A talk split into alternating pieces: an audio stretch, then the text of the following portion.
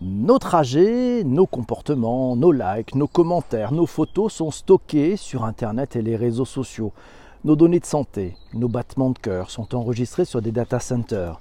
Depuis que la reconnaissance par empreinte digitale, faciale ou vocale permet de nous identifier, nous sommes petit à petit, jour après jour, en train de nous numériser jusqu'à créer, si ça continue comme ça, un clone numérique presque parfait.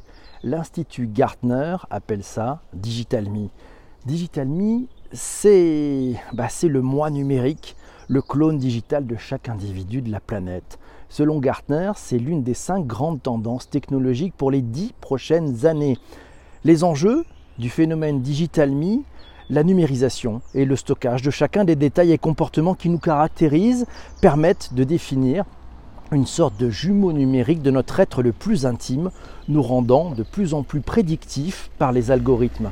Quel usage de ce Digital Me qui contient toutes les caractéristiques fonctionnelles et physiques d'un individu On peut en citer trois principaux, mais il y en a plein d'autres. Identité numérique d'abord, c'est la numérisation de chacun et probablement c'est probablement le nouveau passeport digital santé aussi avec la détection de toute modification de notre clone numérique qui va permettre de détecter une maladie avant même qu'elle ne s'installe durablement. Et oui, par différence, on va pouvoir trouver ce qui se passe, ce qui change. Virtualisation à l'extrême enfin. Si nous disposons d'un clone numérique, nous allons pouvoir être ici et ailleurs en quelques instants. Ouf, la téléportation, on n'y est pas loin. Pour aller plus loin, justement, allons-nous assister à une véritable mutation de l'être humain? Ces agrégats de données vont-ils permettre de répliquer à l'identique ou presque une personne faite de chair et de sang? Quid de la sécurité de ces données? Qui va y avoir accès? Comment empêcher leur réplication sans notre consentement? Les médecins vont-ils pouvoir nous réparer dès qu'un changement verra le jour dans notre clone numérique, réparable à satiété ou clonable à l'infini? D'un point de vue numérique, la mort existera-t-elle encore? Notre jumeau numérique assistera-t-il à notre mort physique?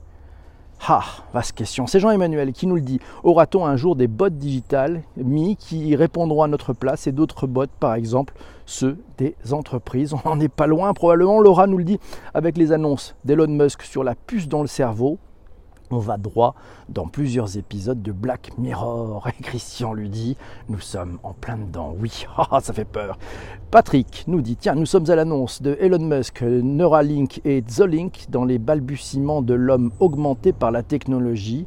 L'aube peut être apocalyptique du transhumanisme cher à vous savez, anciennement Google X Lab et son gourou Ray Kurzweil. Oh, Corinne, tiens, nous élève un petit peu avec la clé de voûte de tout ceci qui, selon elle, va clairement être celle de l'éthique et de savoir arrêter avant le point de non-retour vers une démocratie kidnappée par les plus forts ou les plus retors. Ce scénario qui n'est déjà plus de la science-fiction ne me paraît pas élever l'humanité, nous signale Corinne.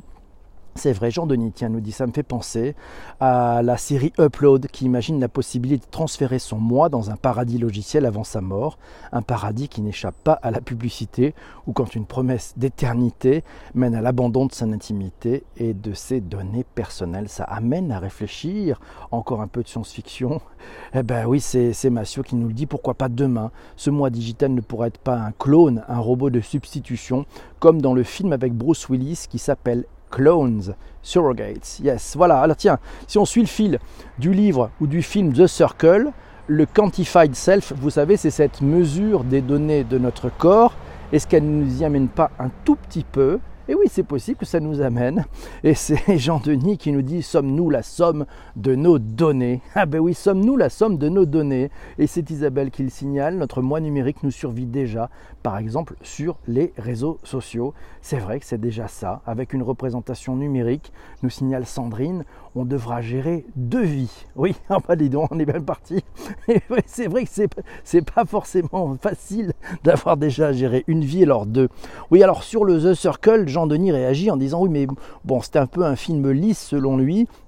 Qui t'enverrait une critique facile des médias sociaux, d'une idée bonne, il n'a pas lu le livre et en dépit d'acteurs excellents, il y a Emma Thompson et Tom Hanks, le film est assez moyen, nous signale Jean Denis, mais clairement, nous sommes propres, nous, nous sommes nos propres bourreaux en la matière. C'est vrai qu'avec toutes ces données qu'on donne aux uns aux autres pour tout mesurer, on y va droit dans ce digital non Ça prendra peut-être 10 ans, mais on y va droit.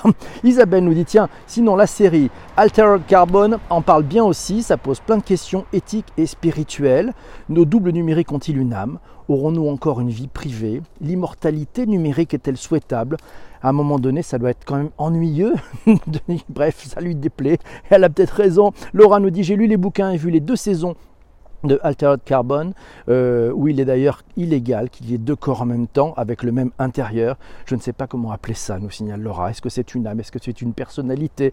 Est-ce que c'est une personne? Bref, il y a plein de nouveaux mots à trouver. Ça, c'est certain. Euh, avancer vers la mort, dit leur moi numérique est souvent bien plus heureux que leur moi réel. Et Sanjay nous signale que les apps de Quantified Self n'ont jamais trouvé un public, voire par exemple euh, l'app Smart Timer c'est vrai qu'il n'a pas trouvé forcément son marché. Pour l'instant, ben, ça met un petit peu de temps. Massio nous signale que le double digital est un être formé de data, des data statiques et des data en temps réel, qu'on appelle les data dynamiques.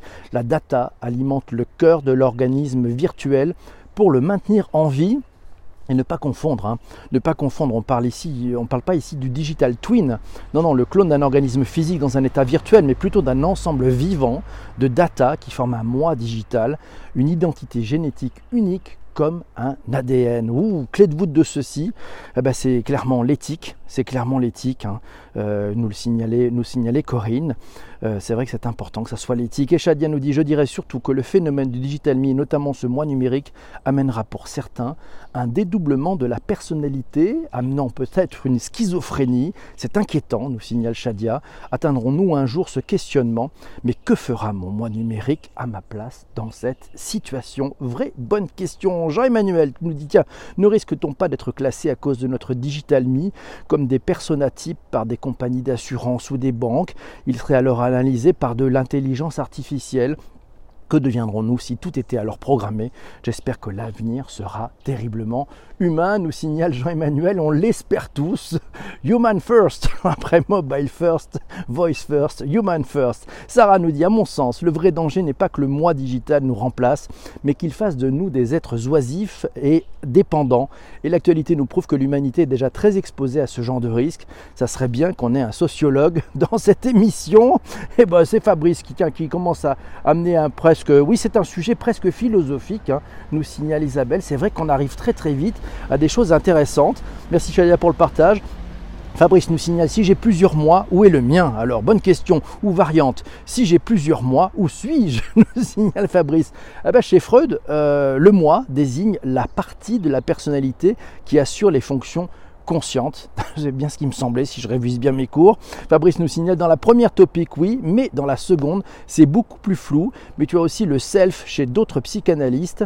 Euh, mais cela renvoie à l'idée de la conscience d'être ce que je suis, une relation phénoménale d'être au monde, en d'autres termes, ma personnalité. Ah, le mot de la fin, le mot de la fin, on va le laisser à qui? Je savais que le sujet allait être canon, nous signale la marmotte, mais oui, et pour info, la schizophrénie et le développement de personnalité, c'est deux maladies distinctes, nous dit avancer vers la mort, c'est vrai, c'est deux choses différentes et ce sont des maladies, il faut bien le dire. Allez, on conclut cet épisode qui sera disponible sur les plateformes de balado avec une dernière, un dernier commentaire c'est celui de Corinne qui nous cite euh, bah, Edgar Morin, voilà, en appui pour notre réflexion euh, matinale.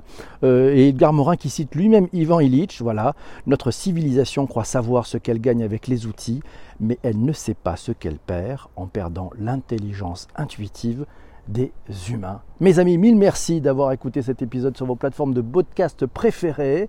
On se retrouve demain pour un prochain épisode. Je vous laisse. J'ai rendez-vous avec tous ceux qui sont en direct dans Twitter. Merci beaucoup mes amis. À bientôt. Ciao.